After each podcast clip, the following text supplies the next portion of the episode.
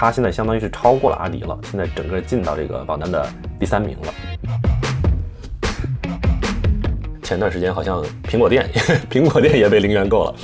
然后还有那个像 Lululemon 也被零元购。迪克体育用品，他们认为运动产品已经从可选消费品变成消费者重要和必须的类目。Hello，大家好，猫总又来跟大家聊运动健身消费品上市公司的新闻和八卦了。之前猫总曾经给自己挖了一个坑，就是这些上市公司密集发布财报之后呢，猫总想整体等他们财报都发完了，能统一的梳理一下，然后看看在这个整个行业的层面有没有什么一些呃可以跟大家分享的变化趋势，还有一些呃有意思好玩的点。然后现在正好也是十一过节，稍微。有点时间能够抽出来，把这些之前呃比较碎片化的跟大家按公司去呃分享过的这个呃所有的财报的相关的内容，包括这些公司电话会议里面这个管理层聊的一些内容，能整体的再梳理一下，然后汇总出这么一期，在十一过节前最后再更一下，然后把这个坑给填上。这次我们大概聊三个点吧，一个先聊一下这个榜单的变化情况，就是这四十多家公司。在上个季度的这个市值的排名和他们现在这个季度财报发完之后都有哪些变化？这个会聊一聊，然后会再聊一聊这个整体的行业变化，结合这些公司在财报里面，包括他们电话会议里面，还有之后参加行业的一些大会的分享，来去整体的从这个宏观的经济环境，啊包括供应链、库存、经销商，还有这个消费者的购买习惯这几个维度吧，来看一看这个 Q。下来之后，行业的一些变化趋势，然后最后会再把这个整个榜单再做一个稍微做一个调整吧，因为有一些公司可能不太合适了，有一些新的公司也会加进来，所以这个就是这期节目的主要内容。赵惯例，我们还是再强调一下，免责声明，就我们这个内容里面讨论的所有的公司，它都不是投资建议，因为我们聊的都是上市公司嘛，但并不代表是猫总建议大家去购买这里面任何公司的股票。我们这里只是聊这些公司的运营情况和它比较好玩的一些新闻和八卦，并不是投资建议。入市有风险，投资需谨慎。这个是一个。然后另外一个就是我这次统计的这个榜单啊，因为它是四十多家公司嘛，所以它这些有的公司是在美国的，有的是在欧洲的，然后有的又是在日本的，它这个可能在的交易所还不一样。然后我会统一的去把这些公司的市值按照汇率给换算成美元，然后。再给他们整体列在一起，不然的话他没有办法做这个比较，所以这块儿也是会稍微会有一点计算，所以这个数据也是仅供参考。同时啊，我们这次的内容里面如果聊到任何，比如说前瞻性的，就对未来的一些判断，也只是猫总的一个个人的一个猜测，这个未来的结果是不是这样，完全不好说，所以只是供大家参考而已，好吧？我们先来看一下这个榜单的变化情况吧。这个榜单整体收录的公司，截止上一个 Q 啊，一共是有四十一家。那猫总给他们大概分了五类，第一类是运动鞋服厂商，就包括像我们大家都耳熟能详的 Nike、阿迪、安踏、李宁、Lululemon，还有像昂跑、彪马这些公司，这个是运动鞋服的厂商。然后呢，还有一部分是叫运动用品经销商，就是线下的这些渠道，这里面就包括像 GD Sports，还有迪克体育用品，还有 Foot Locker。这些还有像国内的就滔博体育，这些都在这一类。还有一类就是再往上游走的运动鞋服的代工厂，包括比较有名的是深州国际、丰泰，都在这一个类目里。还有一类是食品饮料、营养品厂商，这里面就包括像 Celsius、燃力士，还有像 Sweet Green 这个做健康餐这些公司。然后最后还有一类是健身器械制造和健身房运营，像星球健身、像 Lifetime。还有像泰诺健、Peloton 这些公司，然后上次统计的时候啊，是七月十一号统计的，就今年七月十一号，他们整体的市值加在一起是四千六百八十四亿美元，全都折合成美元之后，然后呢，九月二十二号，也就是我这次统计截止的时间，整体的市值变成了四千三百八十四亿，也就是环比下跌了六点四个点，也就是所有这些公司整体实际上是下跌的。那在这一段时间内，就一这一个 Q 其实出现了一个比较大的一个。下跌，虽然整体上这个全部加总的市值环比是下跌的，但这里边有一个亮点，就是安踏。安踏的市值实际上环比是增长了，涨了百分之十六点四七，现在是达到了三百二十三亿美元，而且它现在相当于是超过了阿迪了，现在整个进到这个榜单的第三名了。第一名是 Nike，第二名是 Lulu，然后第三名是安踏。另外一个就是从这个整个榜单的涨跌幅来看，市值的涨跌幅，涨幅排名前三的是第一名是 Asics，涨了百分之二十一点五，第二名是康宝莱，涨了十六点四九，然后安踏刚才说的涨了百分之十六点四七，是排第三，这是涨幅最高的前三名。然后跌幅最高前三名是 Peloton，Peloton 跌了四十五点九六，又腰斩了，这个脚底板斩。然后是 Wolverine Worldwide 跌了。三十八点二一个点，然后星球健身，星球健身跌了三十五点四二个点，那这也是星球健身前段时间 CEO 突然被下台，然后暴跌，所以它这一个 Q 整体也跌了不少。说完榜单的变化，我们再来看一下这些公司他们在财报电话会议里面提到了一些关于整个行业趋势变化的一些。观点不同，公司有一些不同的看法吧。先看一下宏观经济这块，宏观经济，但是美国的大多数公司都是保持一个基本一致的认知，就是美国的通货膨胀现在比较厉害嘛，所以对于整个这个消费者购买力方面，以及他们的各方面的成本支出项上都有比较大的一个压力在。然后欧洲这一边，Basic Fit 在他们的财报电话会里提到，他们的成本提升有一个比较大的项目是这个。能源这一块，就是他们因为是线下健身房，然后他们这个用电成本有一个比较大的提升。然后国内这边就比较有意思，比如像安踏，他提到下半年的经营环境的时候，他们维持一个谨慎乐观的一个态度，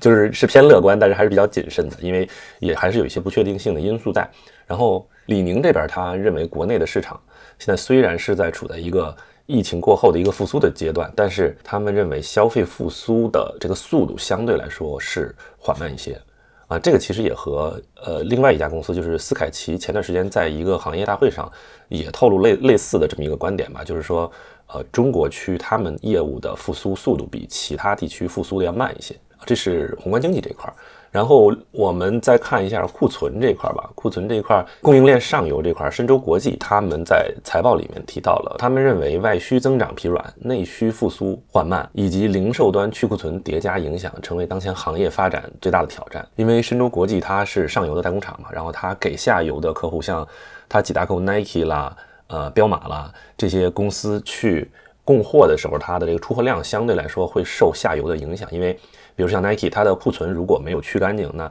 它可能就不会向上游再去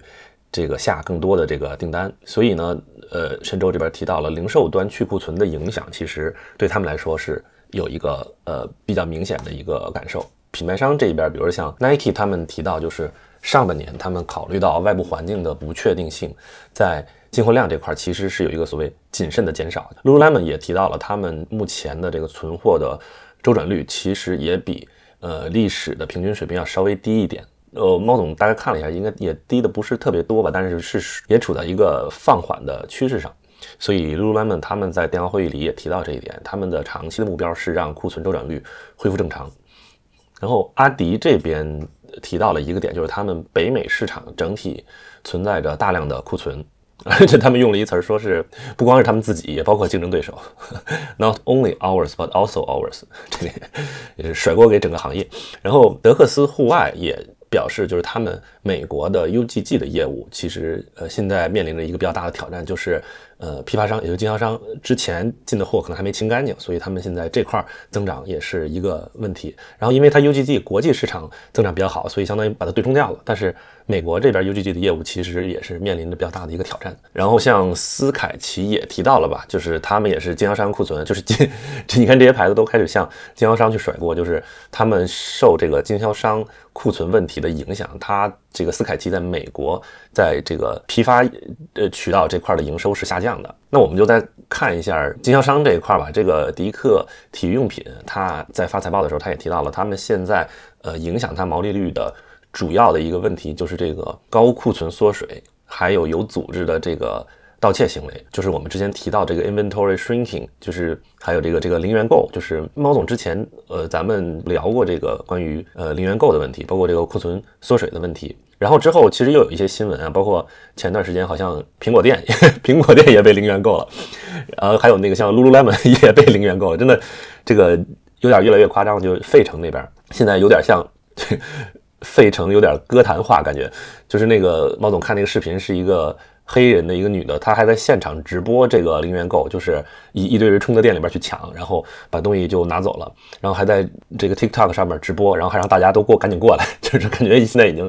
乱套了。所以这个是现在确实是美国比较大的一个。呃，零售业的一个普遍存在的一个问题吧，就是这个零元购。而且这个比较不好的是说，现在这些零售商，那他为了防止这个零元购，这个我们之前也提到了，就是他把很多东西都锁起来了。那其实这玩意儿，你你最后的用真正对于想买这个东西的人，他的用户体验又是一个越来越差的。那这个这不就倾向于大家最后都去线上买吗？当然这个利好这个线上的电商了，但是对于线下零售商来说，这个问题不解决的话，还确实是一个。挺大的一个问题，然后再往上传导的话呢，到品牌商那边，就是刚才我们也看到了，他们的批发业务，他们的这个渠道的销量都受影响，然后再往上就是它整体这订单，这个下订单的这个量就也会跟着减少，所以整个这一个链条都会受影响。嗯，然后这是库存这一块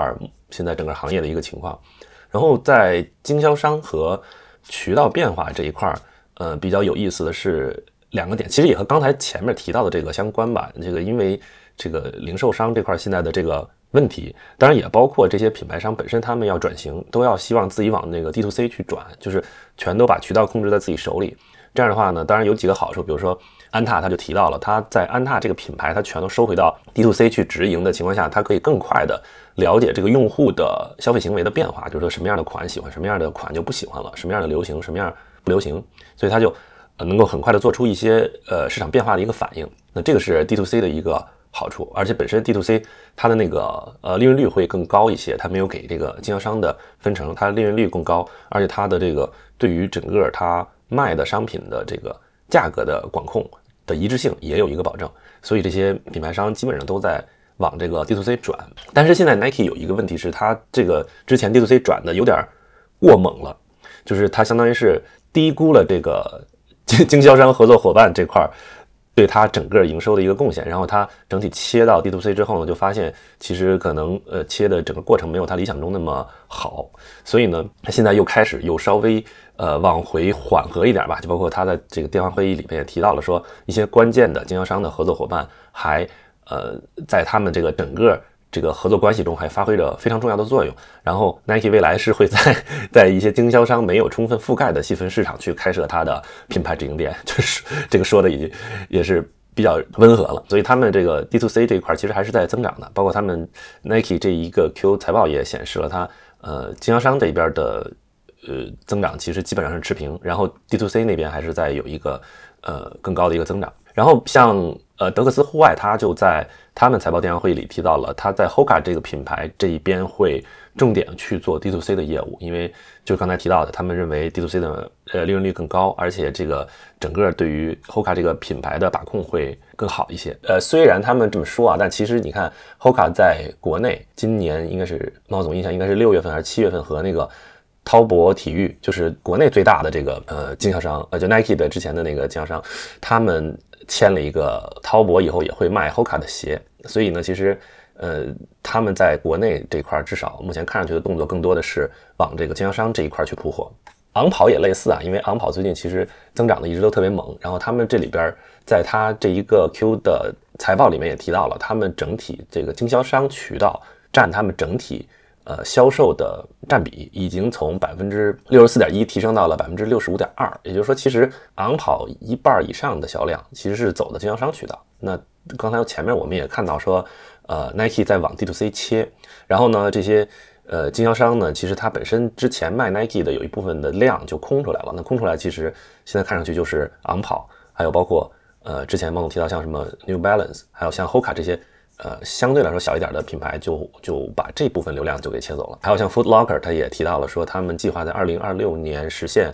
百分之四十的营收是来自非 Nike 品牌的，也就是说经销商这一块也在更加多元化它下面的这个能售卖的品牌吧。像 Foot Locker 以前其实就是基本上就是绑在 Nike 身上的，那现在它也在做这个变化，就是呃，一方面是和 Nike 重新调这个合作关系，另外一方面它可能要把其他牌子这个占比提上去。那这个对于 Nike 来说，其实呃是本身 Nike 的一个战略决策。那短期内肯定是会有一些呃销量方面的影响，但是同时这其实又是其他牌子的机会。所以像像 Hoka、像昂跑、像 New Balance，其实他们。就利用这个阶段去更多的去投这个经销商方面的这个渠道，所以这块是一个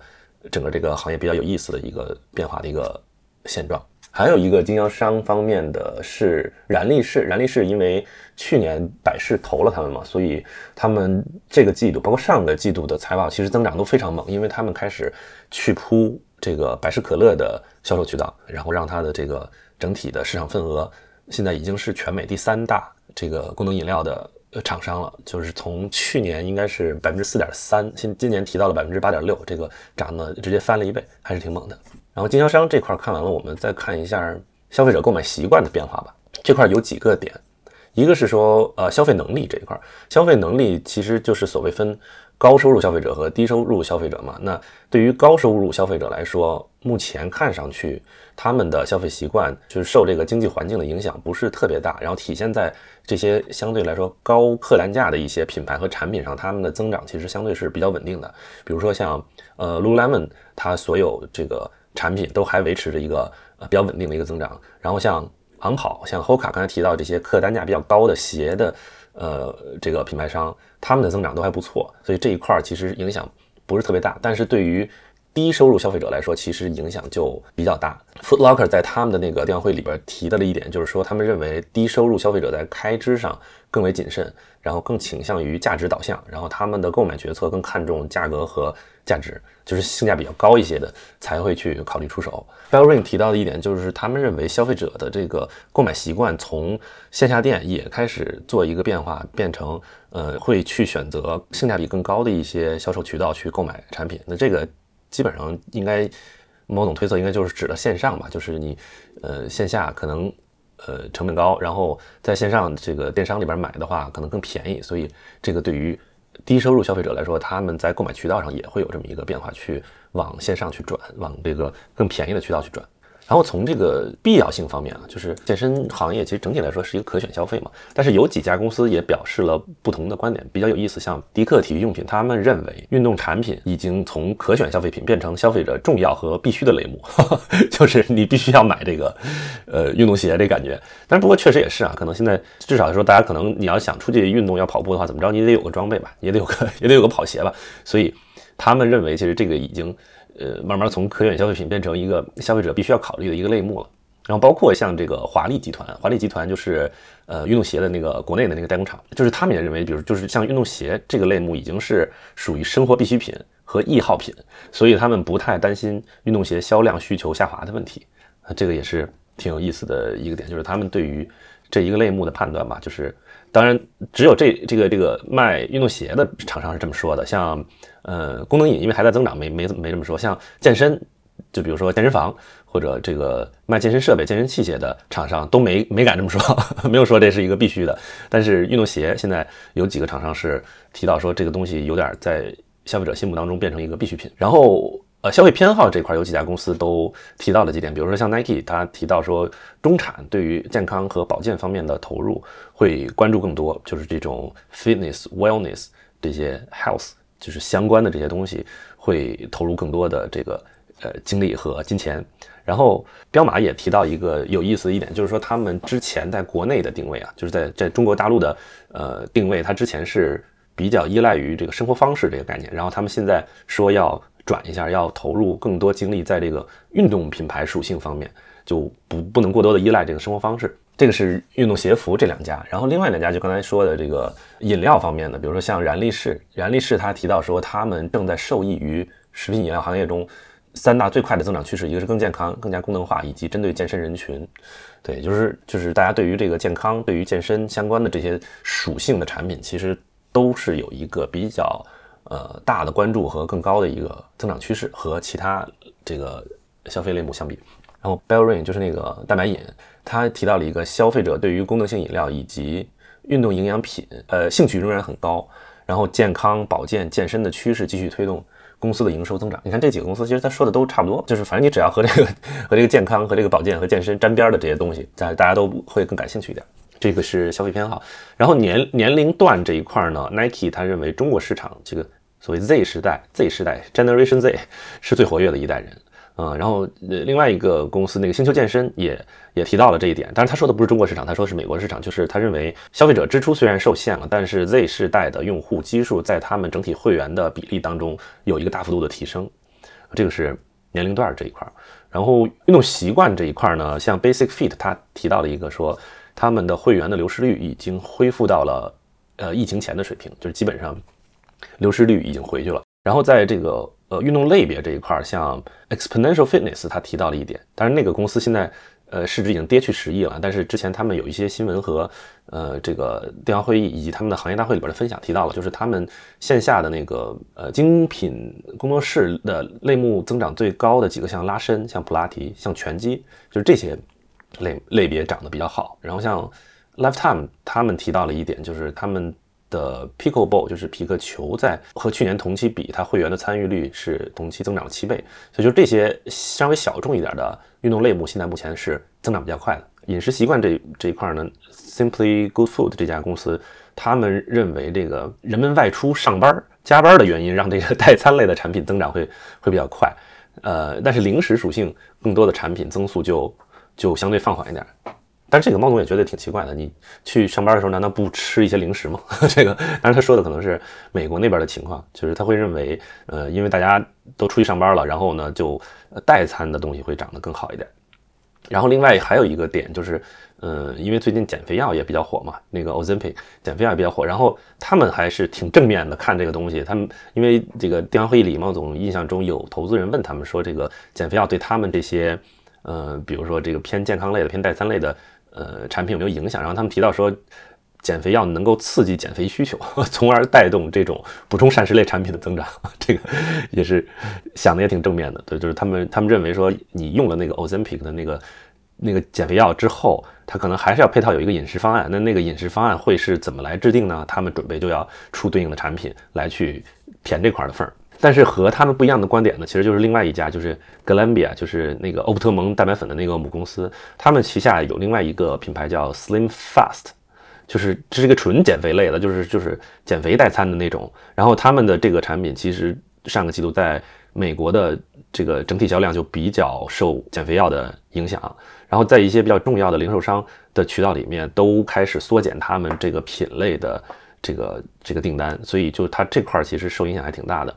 嗯，所以这个不同公司可能对这个减肥药还是有一个不同的看法吧。然后上面说的就是这一个 Q 整个行业的一些变化吧，包括从宏观的，包括从库存、呃经销商渠道、消费者呃购买方面的一些习惯的变化。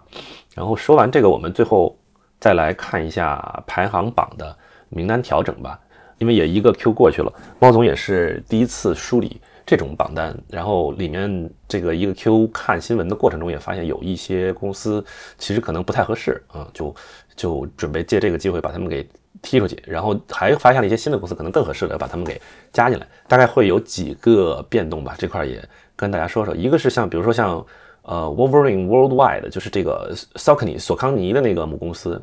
他们已经跌市值跌出十亿了，现在可能也就，呃，六个多亿美金，所以这个不够十亿了呀，这个就给它踢出去吧。呃，时间有限，咱只看十亿以上的公司。然后还有一个之前加了一个吉尔丹 Active Wear，就还以为是做 Active Wear 的，后来仔细一看，他们公司实际业务是那个。